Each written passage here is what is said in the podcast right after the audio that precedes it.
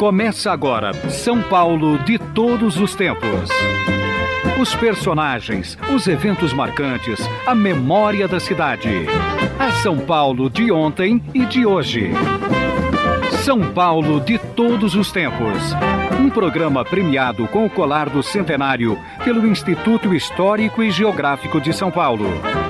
Apresentação de Geraldo Nunes.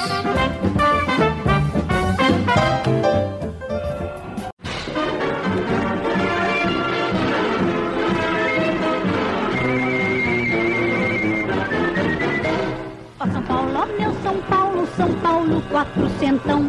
Ó São Paulo, ó meu São Paulo, você é o meu torrão. Ó São Paulo, ó meu São Paulo, São Paulo das tradições. Ó São Paulo, o seu nome vive em todos os corações. Ó São Paulo, ó meu Estamos comemorando o aniversário da cidade de São Paulo, na edição de hoje do São Paulo de Todos os Tempos. O programa homenageia a cidade o ano todo, mas quando é o aniversário de São Paulo, as homenagens aumentam. E está acontecendo aqui na cidade de São Paulo uma exposição no espaço cultural Citibank. Os ouvintes do São Paulo de todos os tempos conhecem o espaço cultural Citibank. Lá, o ano passado, fizemos a nossa exposição de fotografias que teve o nome São Paulo de Todos os Tempos. E este ano, o Espaço Cultural Citibank abre espaço novamente para uma exposição sobre a cidade de São Paulo. A exposição se chama São Paulo, a cidade e seus prefeitos. O autor do roteiro e dos textos desta exposição é o José Alfredo Vidigal Pontes, jornalista. Ele atua também em o estado de São Paulo e o curador da mostra é o Júlio Ábio Acarrara, o Júlio Ábio que foi o curador também da nossa mostra o ano passado. Bem, mas esse ano vamos falar sobre os prefeitos da cidade, os homens e as mulheres que governaram São Paulo. São Paulo é desse jeito graças aos prefeitos ou, lamentavelmente, por causa deles e delas. Enfim, o José Alfredo Vidigal Pontes está conosco aqui. Olá, Zé Alfredo, tudo bom? Como vai, Geraldo? Tudo bem, e você? É um prazer recebê-lo aqui. O Zé Alfredo fez um breve histórico do Poder Executivo Municipal em São Paulo. Foi somente a partir de 1899 que a cidade de São Paulo passou a ter prefeitos, exercendo funções próximas às existentes hoje em dia. Até 1899 não havia prefeito, intendentes apenas. Alfredo. Eram, eram quatro intendentes, cada um com uma área específica, e coordenados pelo presidente da Câmara. Mas não era uma administração nos moldes como a gente tem hoje, de um prefeito com poder executivo independente do legislativo. O legislativo assumia também o poder executivo nessa época. E quem foi o primeiro prefeito da cidade de São Paulo nos moldes como funciona a prefeitura hoje? O nosso primeiro prefeito foi o, o conselheiro Antônio Prado. O Antônio Prado era o vereador mais, mais velho da, da Câmara e foi eleito pelos seus pares como o primeiro prefeito, porque o primeiro prefeito foi eleito pela Câmara. Quer dizer, ele não foi eleito pelo voto direto. Não. Na primeira gestão dele, não. Ele, em 1905, será reeleito, daí sim pelo voto popular. Portanto, o conselheiro Antônio Prado é também o primeiro prefeito eleito pelo voto direto. Exatamente. E me parece que ele é o prefeito que ficou mais tempo. Ele, em- ah, comando. no cargo oficial de prefeito, ele até empata com o Prestes Maia. Ficaram 11 anos, tanto ele como o Prestes Maia. Agora, como responsável pela cidade, ele tem um pouco mais, porque ele, ah, anos antes, como presidente da Câmara, ele, ele também exerceu por três anos a responsabilidade pela administração municipal. Mas, estritamente, no cargo de prefeito, ele e o Prestes Maia empatam. Quer dizer, ao todo seriam 14 anos, mas naquela, naquela forma de intendente. Né? E- exatamente. Ou, ou de procurador da, Certo. da Câmara. Pois bem, e o Prestes Maia também foi prefeito 11 anos, mas em legislaturas diferentes. Em né? duas gestões distintas. A primeira de 38 a 45 e a segunda no- já nos anos 60, né? antecedendo o Faria Lima. Do Antônio Prado até a Marta Suplicy, são 50 prefeitos. Exatamente. Ok. A Marta é a, é a 50. quinquagésima prefeita da cidade. Devido ao fato de, de licenciamentos e retornos, ah, nós temos nesse período 58 ocupações do cargo, que muitos se licenciavam para se candidatar, pois não eram eleitos para outro cargo, voltavam. ou por motivo de doença, etc. Quer dizer, nós temos 58 ocupações por 50 pessoas. Nós temos perfis administrativos daqueles 19 que permaneceram dois anos ou mais no cargo. Porque você tem inúmeros prefeitos, Geraldo, que ficaram meses ou mesmo dias. Era um presidente da Câmara que substituiu temporariamente, ou por uma vacância entre um prefeito e outro, e etc. Quer dizer, ocupações muito fugazes e que, que não dá para a gente fazer um balanço de administração, porque nem chegaram a poder efetivamente administrar a cidade. Né? Esses que ficaram mais de dois anos, nós temos um, um balanço administrativo da gestão deles. Os outros apenas são citados. Tá. Uh, uh, começo e fim de mandato. Há, há, fotos de prefeitos lá? Também, temos fotos de todos os prefeitos, como também fotos de, da cidade em diferentes épocas, uh, relativas a esses prefeitos. Tem, tem, foto do conselheiro Antônio Prado, então? Sem dúvida, sem tem, dúvida. Temos foto, por exemplo, do Anhaia Melo, que foi prefeito? Do Anhaia não, porque o Anhaia não ficou mais de dois anos. Ele foi um grande inimigo político do Prestes Maia, né? Do Prestes Maia, porque o Anhaia era um urbanista, né? Hum. Quer dizer, ele, ele, além de prefeito, era um, um, estudioso da problemática urbana de São Paulo e divergia do Prestes Maia em, em alguns aspectos, né? Com relação à preocupação do Prestes Maia quanto ao automóvel, né? O, o, o Prestes Maia planejou uma cidade para o automóvel. Essa que é, ele faz a transição da cidade do bonde para a cidade do automóvel. Talvez até com um certo exagero. Isso é uma longa discussão entre urbanistas, né? Quer dizer, não, não é bem a minha. O, o Melo defendia o quê? O Luiz Inácio de Anhaia Melo. É que outro dia ligou um ouvinte aí, o Angel, perguntando quem foi Luiz Inácio de Anhaia Melo. Então está explicado. Luiz Inácio de Anhaia Melo foi prefeito de São Paulo. Mas qual era a posição do Anhaia Melo, já que ele era inimigo político do Prestes Maia? Ele era um arquiteto, urbanista, né? E, e, e era mais no, no, nessa questão do excessivo privilégio dado ao automóvel pelo Prestes. E o Prestes realmente preocupou-se em tornar uma cidade aberta ao automóvel. Né? Você discorda, portanto, do plano do Prestes Maia? Você acha que houve erro? Não, olha, em, em linhas gerais é um bom plano. Talvez ele tenha exagerado um pouco na supressão de áreas verdes. Por exemplo, nós ali, onde é o Vale do Anhangabaú, nós tínhamos o Parque Buvar, que era um parque belíssimo. Não havia ligação norte-sul pelo Anhangabaú.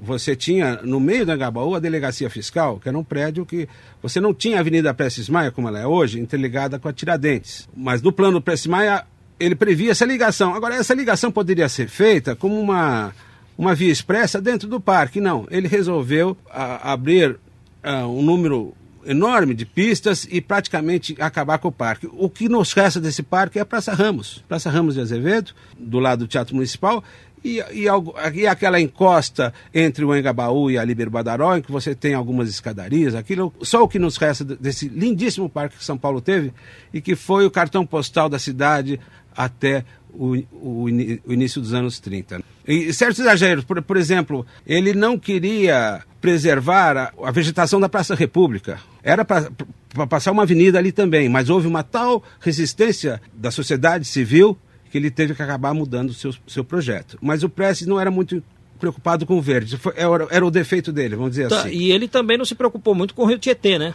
Também não. Ele inicia um trabalho de retificação do Tietê, mas não atendendo às recomendações do, do sanitarista Saturnino de Brito, que havia feito um estudo muito competente sobre essa questão grave da cidade, já nos anos 20.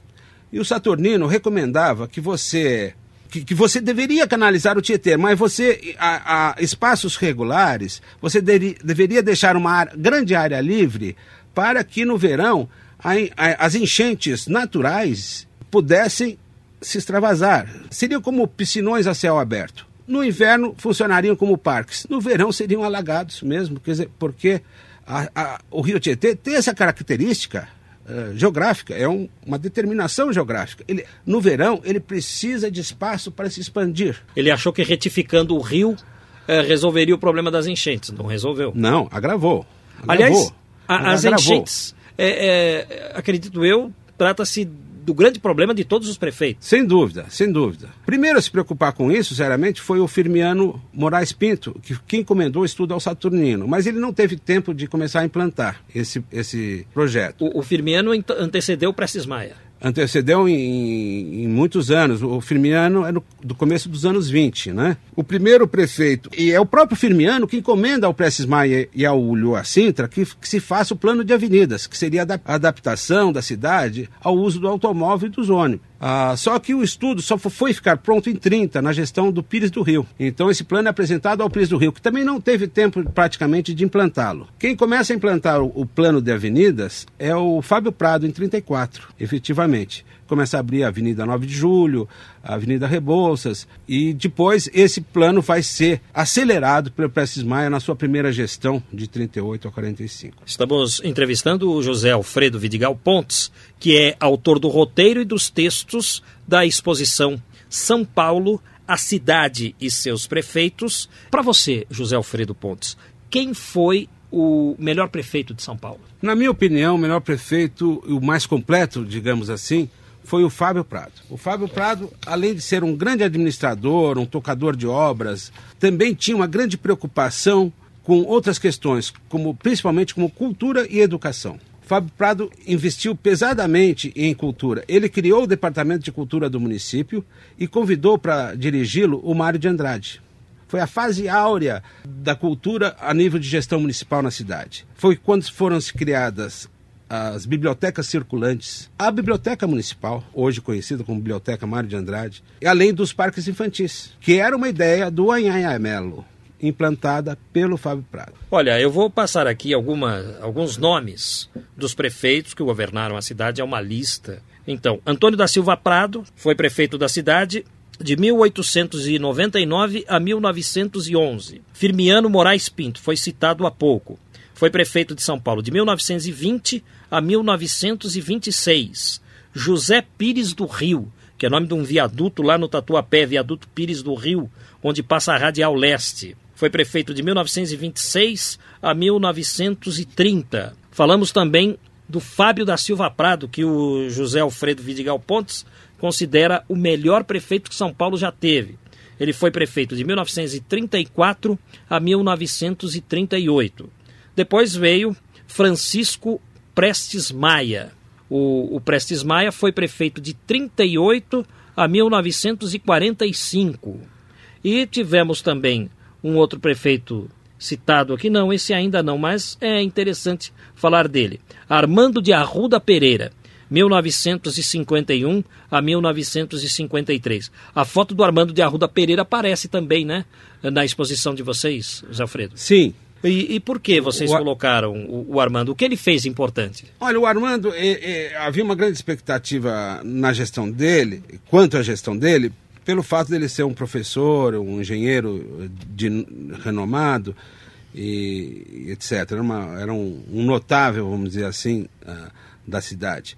Uh, mas aí ele teve um, um, espaço muito curto e, na verdade, ele ficou conhecido e, mar, e, a marca mais forte da administração dele foi a liberalização dos gabaritos da Avenida Paulista, que permitiu a verticalização que nós conhecemos hoje. Ou seja, ele que permitiu a demolição dos, dos casarões. casarões para a construção de edifícios.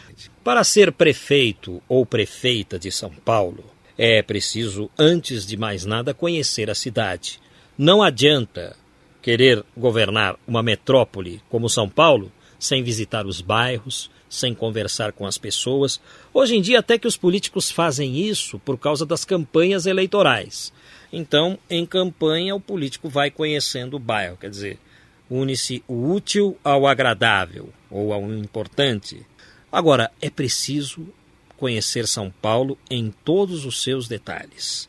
Vamos ouvir um disco em 78 rotações, com o Trio Gaúcho, eu já toquei outras vezes no programa, onde percorre-se São Paulo, conhecendo-se os logradouros públicos e os bairros. Vamos ouvir.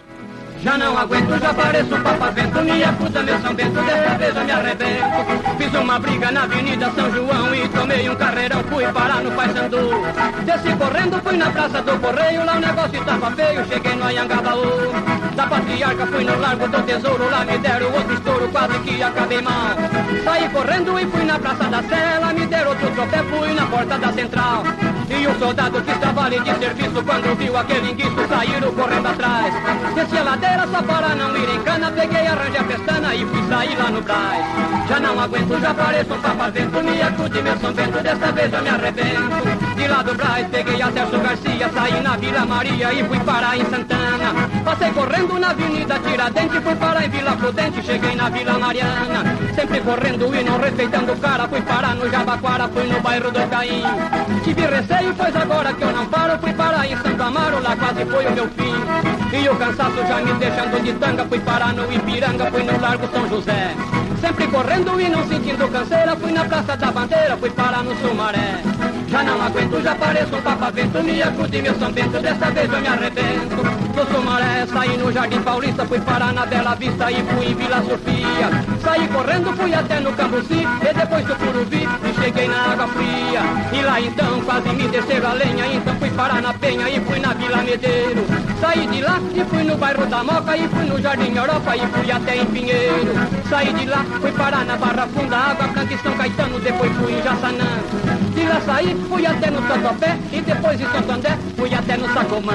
Estamos recebendo aqui o José Alfredo Vidigal Pontes, autor do roteiro e dos textos da exposição São Paulo, a cidade e seus prefeitos. Vamos ao intervalo.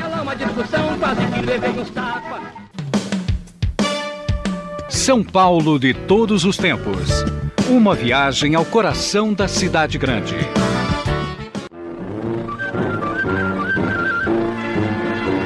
O quarto centenário chegou e São Paulo se preparou para festejar, para comemorar a sua grande data secular. Quarto Centenário é outra música na voz da Hebe Camargo. Nós estamos trazendo hoje, aqui no São Paulo de todos os tempos, em comemoração ao aniversário da cidade de São Paulo. E estamos falando sobre os prefeitos que governaram São Paulo. Prefeitos e prefeitas, né? Prefeitas foram duas, Luiz Erundina de Souza e a Marta Suplicy.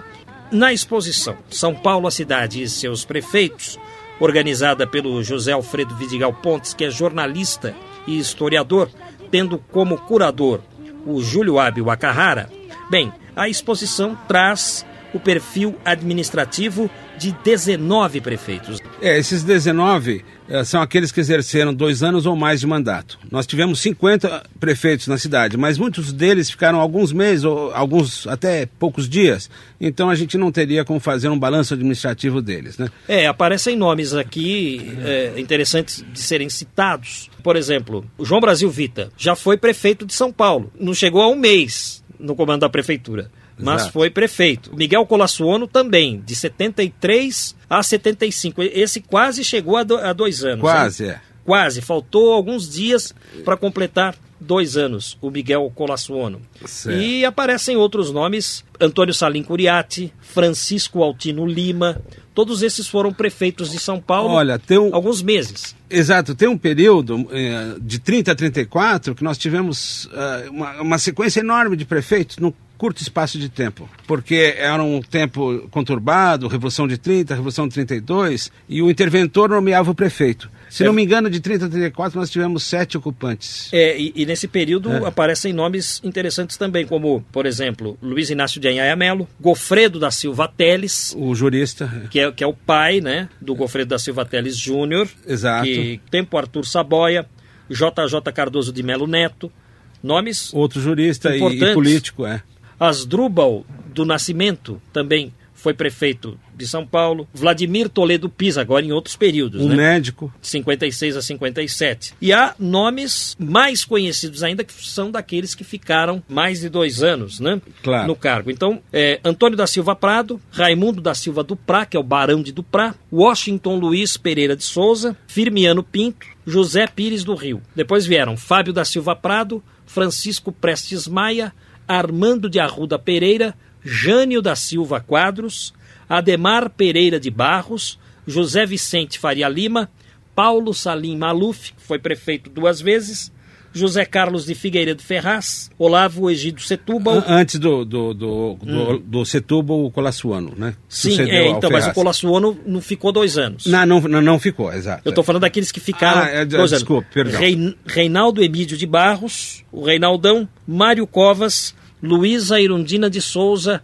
Celso Pita e Marta Suplicy. Agora vamos analisar um pouco esses perfis administrativos, José Alfredo Pontes. Por exemplo, Washington Luiz. Ele foi um bom prefeito de São Paulo? Olha, depende da ótica que você o analisa. Do ponto de vista viário, ele foi, ele construiu muita, muitas ruas e muitas estradas municipais. Que, aliás, é a característica dele. Governar é, é abrir estradas, aí no caso da cidade, abrir ruas ou estradas municipais. Mas o Washington Luiz, de outro lado, foi um, um repressor implacável da, das greves havidas na cidade, né? 17, 18. Daí aquela famosa frase dele, né? Questão social é um caso de polícia. Ele era uma pessoa extremamente autoritária, né? Quer dizer, então, sob esse ponto de vista, a gente não, não tem muitos elogios a ele. Questão social é um caso de polícia. Essa é uma frase famosa. Ele tinha duas frases famosas. Essa, governar é abrir estradas, e a outra, questão social é um caso de polícia. Jânio da Silva Quadros foi prefeito de São Paulo, primeiro de 53 a 54. E ele só entrou na lista porque ele voltou a ser prefeito de São Paulo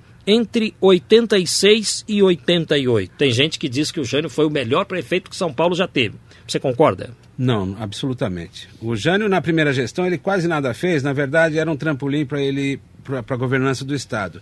Ele se licenciou diversas vezes para atender esse objetivo e que ele conseguiu, né? Ele foi eleito governador do Estado. Também na sua, sua segunda gestão, ele, sua grande obra foi aquele túnel embaixo do Ibirapuera, caríssimo, uh, não prioritário, e que eu uh, considero que acertadamente a Luiz Erondina se recusou a continuar e que infelizmente depois o Maluf continuou ao custo de equivalente a 13 pontes sobre o Rio Pinheiros. Quer dizer, Aquele subterrâneo custou, segundo técnicos e urbanistas, o equivalente ao custo de 13 pontes que você poderia fazer em cima do Rio Pinheiros. Agora, não caberiam 13 pontes Não, não caberia, sobre mas o Rio só Pinheiros. só para dar uma ideia da, da concentração excessiva de recursos numa obra, numa cidade carente de, e com outras prioridades. Perfeito. Estamos com José Alfredo Vidigal Pontes, jornalista, historiador, autor do roteiro e dos textos da exposição São Paulo, a cidade e seus prefeitos. E sobre o Ademar Pereira de Barros, hein? Ele também foi prefeito em duas legislaturas e só por isso aparece aqui entre aqueles que governaram a cidade mais tempo. O que falar do Ademar? O Ademar também não foi um bom prefeito. A administração dele se caracterizou por uma grande desorganização, grande clientelismo político. Ele empregava gente demais, inchou a máquina administrativa do município para poucas realizações e, e poucas contribuições importantes para a cidade. Né? Quer dizer, era também trampolim político. Ele também, tentava. Ah, certamente. Ele, ele usava a prefeitura como um, um PIX para tentar um, um, um cargo superior, né? ou governo, ou presidência da República, até que ele foi candidato também. Né? Um outro nome aparece aqui, José Carlos de Figueiredo Ferraz. Foi também uma administração polêmica, porque Figueiredo Ferraz dizia que São Paulo precisava parar de crescer. Foi um bom prefeito, Figueiredo Ferraz? Eu considero Ferraz, ao lado do Fábio Prado, um dos melhores prefeitos que a cidade já teve. Ele tinha uma visão extraordinária de longo prazo, ele, ele era um engenheiro de alta qualificação, né? E um técnico que sabia perfeitamente que a cidade de São Paulo, nos anos 70, não, não estava propriamente crescendo, mas inchando. E ele usou essa expressão para dramatizar esse fato. Quer dizer, a, a, cidade precisa crescer planejadamente, ordenadamente, porque senão, a partir de um certo ponto, em vez de uma economia de escala, a cidade passa a ter uma, o que ele chamava de deseconomia. A partir de um certo ponto, a cidade passa a, a ser um ambiente desfavorável para a atividade econômica e para a qualidade de vida dos seus cidadãos se você não toma cuidado com o planejamento. Aparece aqui um nome, não está entre os prefeitos é, que aparecem na mostra, mas há um nome aqui, dizem que foi um prefeito polêmico. Milton Improta. Você tem histórias sobre ele? É, me disseram uma vez que ele tocava uma gaitinha, quando as pessoas entravam no gabinete dele, ele dizia: vocês vieram falar com o homem da gaita. Exatamente. E tocava uma gaitinha. Ele tocava uma gaita. Ele é uma pessoa extremamente folclórica, ligada ao, ao Ademar de Barros. E ele realmente ele não tinha a menor qualificação para ocupar esse cargo e, e, e, e levou isso com grande irresponsabilidade. Né? Paulo Lauro foi um, um, um bom prefeito. Ele, ele, governou a cidade por um ano e pouca coisa. Há Olha, também histórias polêmicas sobre ele. Muitas. O, o Jânio Quadros acusava o Paulo Lauro de ser o grande de ter des, desviado verbas públicas, etc. E até o, o, o Jânio, quando entrou com o seu lema da vassourinha, que iria varrer a administração municipal, é, uma das, da, das primeiras atos dele foi levantar um, um inquérito sobre os atos do Paulo Lauro. Mas que eu saiba, o Paulo Lauro nunca chegou a ser condenado na justiça por essas questões. Enfim, fica a polêmica no ar, né? Abrão Ribeiro também foi prefeito de São Paulo, né? Tem diversos prefeitos de, com um mandato curto, né? Que pouco se destacaram, né? Foi uma gestão muito passageira e que não, se, não marcaram fortemente a, os destinos da cidade, né? Numa parte da sua pesquisa, José Alfredo Vidigal Pontes, sobre os prefeitos da cidade de São Paulo, você fala a respeito de uma caça aos modernistas, ou seja, ao pessoal da Semana de Arte Moderna de 22. Exatamente. O que aconteceu? Quem foi o perseguidor dos modernistas? O perseguidor do, dos modernistas uh, foi um prefeito que inconscientemente também era um modernista. Foi o Prestes Maia. O Prestes Maia sucedeu o Fábio Prado e o Fábio Prado, como eu já disse, de, dedicou parte da sua atenção ao, ao, problema da cultura e da educação. Criou o Departamento de Cultura, que era dirigido pelo Mário de Andrade e que foi uma, uma coisa excepcional em termos de, de administração cultural a nível municipal. Criaram-se bibliotecas públicas, os parques infantis, biblioteca circulante. A biblioteca circulante ia para porta, as portas das fábricas, na Moca, no Brás, na hora do almoço. Até hoje você ainda vê na Moca e no Brás, na, nas fábricas que ainda restam, o pessoal na hora do almoço sai para tomar sol. A biblioteca estacionava ao lado da, dos, dos, operários e eles ali tomavam sol lendo. Quer dizer, era uma coisa fantástica, né, para a época. Quer dizer, a cultura ia ao povo, né, além de ter a, o projeto da Biblioteca Municipal. Os parques infantis também o, o, o Fábio Prado havia iniciado. Quando o Prestes Maia assume, já dentro da vigência do Estado Novo, né, indicado pelo inter... então interventor, que era o Ademar de Barros. Só que não foi uma escolha pessoal do Ademar, porque na verdade a indicação do Prestes Maia veio diretamente do Getúlio Vargas.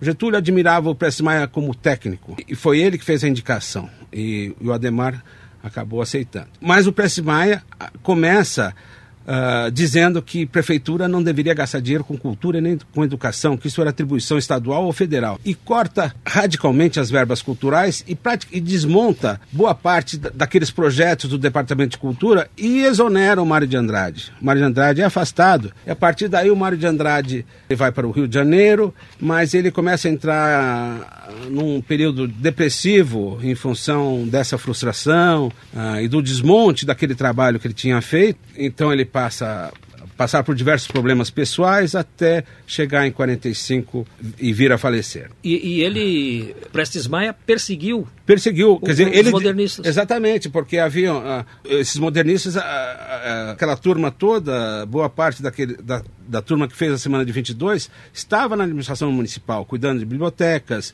de projetos culturais, e ele cancela esses projetos todos. Então ele faz uma verdadeira caça aos modernistas. E ele não reconhecia os modernistas como uh, intelectuais ou como artistas. Embora, na prática, isso que é o, o, o paradoxo do Prestes Maia, porque na prática ele era um modernista enquanto executor de obras. Ele estava preparando a cidade para o automóvel, quer dizer, ele era um concretista ao pé da letra, vamos dizer assim, porque você tem aquele movimento uh, dentro do modernismo chamado concretismo concretismo, que viria um pouco depois, ele era um, um concretista na prática, porque cujas obras eram viadutos, avenidas, né? Estamos entrevistando o José Alfredo Pontes. Em cima desse seu levantamento, você fez elogios ao prefeito Fábio Prato. Sim. A... Mas não foi ele que engavetou um projeto de metrô que existia para São Paulo na década de 20?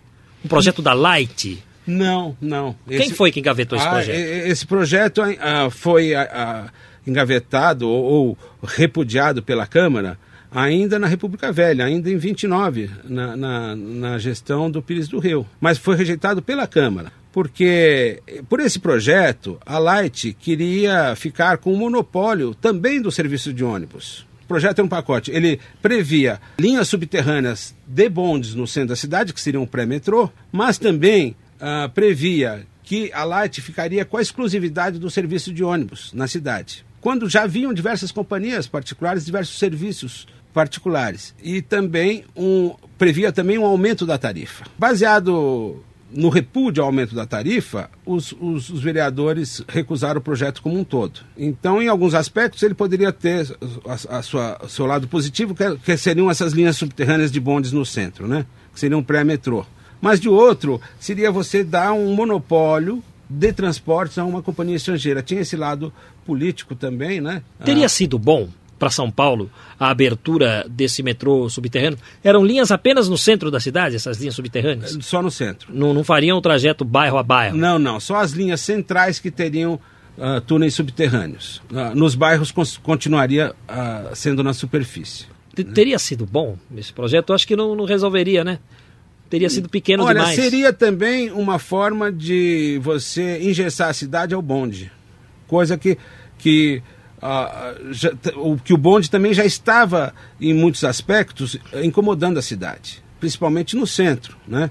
Mas daí, quer dizer, o, a, as passagens subterrâneas eliminariam esse problema, porque você imagina os bondes na, na rua São Bento, na rua Boa Vista, ruas estreitas, uh, e circulavam bondes nessas ruas, né? Quer dizer, o, o, trânsito estava, ao final dos anos 20, extremamente caótico, porque você tinha um processo de 10 anos, já desde o início dos anos 20, que, você, que a classe média paulistana começou a adquirir automóveis com o barateamento do chamado Ford Bigode, né, do, do Ford T. Uh, então, que o automóvel, nos anos 20, passa a ser acessível à classe média, principalmente classe média alta. Então, você tem uma, uma, um aumento extraordinário do número de automóveis e os automóveis começam a dividir as ruas com os bondes. Porque até início dos anos 20, diga-se, o serviço de bondes era muito bom. Ele estava equilibrado com o tamanho da cidade. Era um serviço pontual, regular e bom mesmo, né? Estamos entrevistando o José Alfredo Vidigal Pontes, responsável pela mostra A Cidade de São Paulo e seus prefeitos. Vamos ao intervalo. Estamos apresentando São Paulo de todos os tempos. Os personagens e eventos de São Paulo de ontem e de hoje.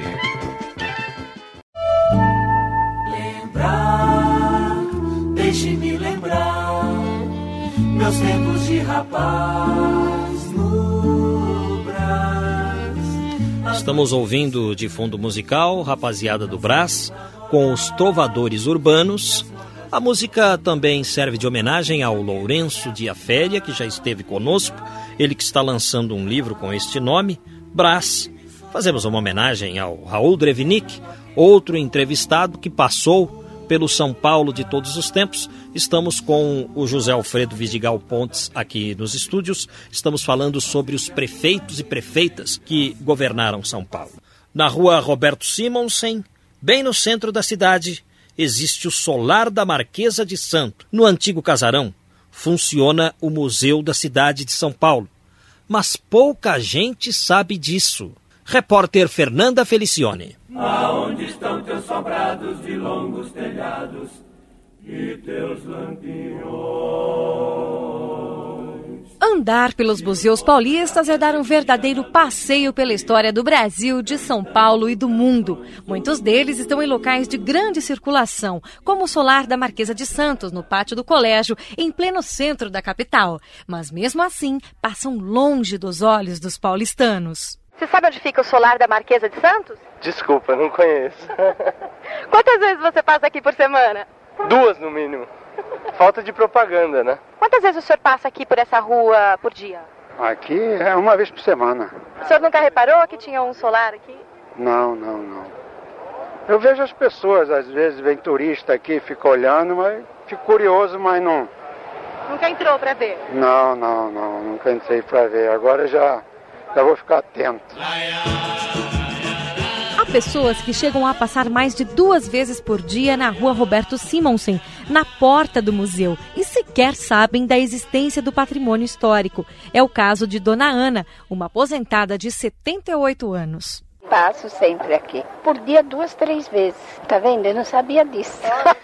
Já a Maria Rita, outra aposentada que costuma andar sempre por ali, conhece o lugar e acha que falta conservação não só no solar, mas como em todo o centro.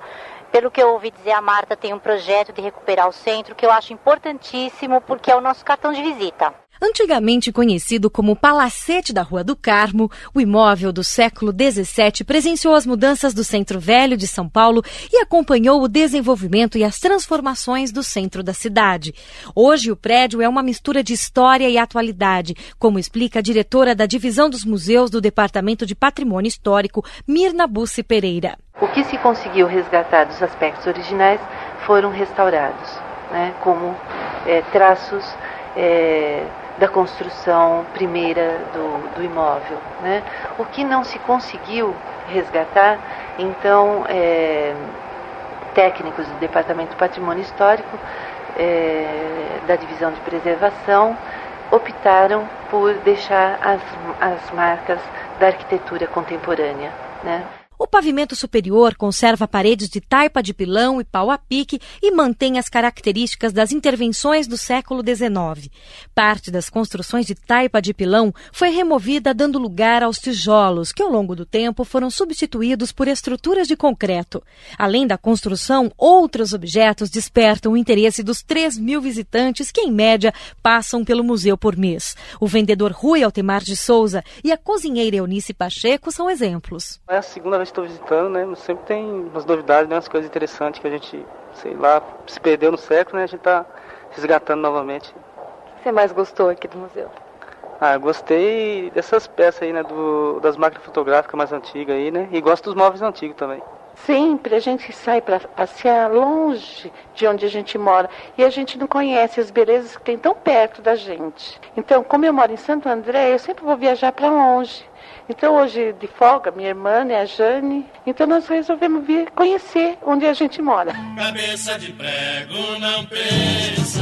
Mas nem todos os visitantes têm consciência da importância dos objetos conservados. Quem conta é o Luiz César Moreno, que trabalha no solar há cinco anos. Infelizmente nós temos né, nas escolas, tanto o aluno vem, às vezes classe maravilhosa aqui que você nem parece que está mas tem um outro que é triste. A gente tem que cortar um 12 para poder segurar eles. Mexe em tudo?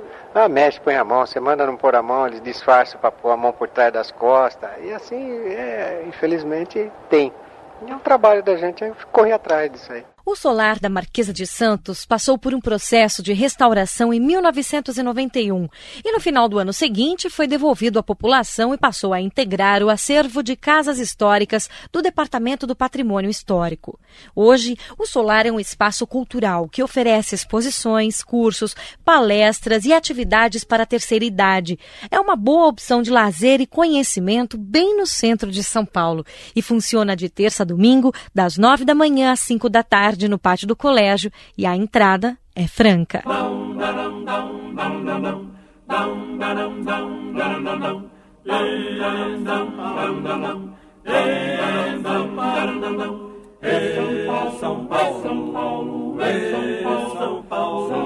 Fernanda Felicione, Eldorado. São Paulo num só minuto é o Brastietê viaduto, barracas de flores, barracas de flores e amor multidão.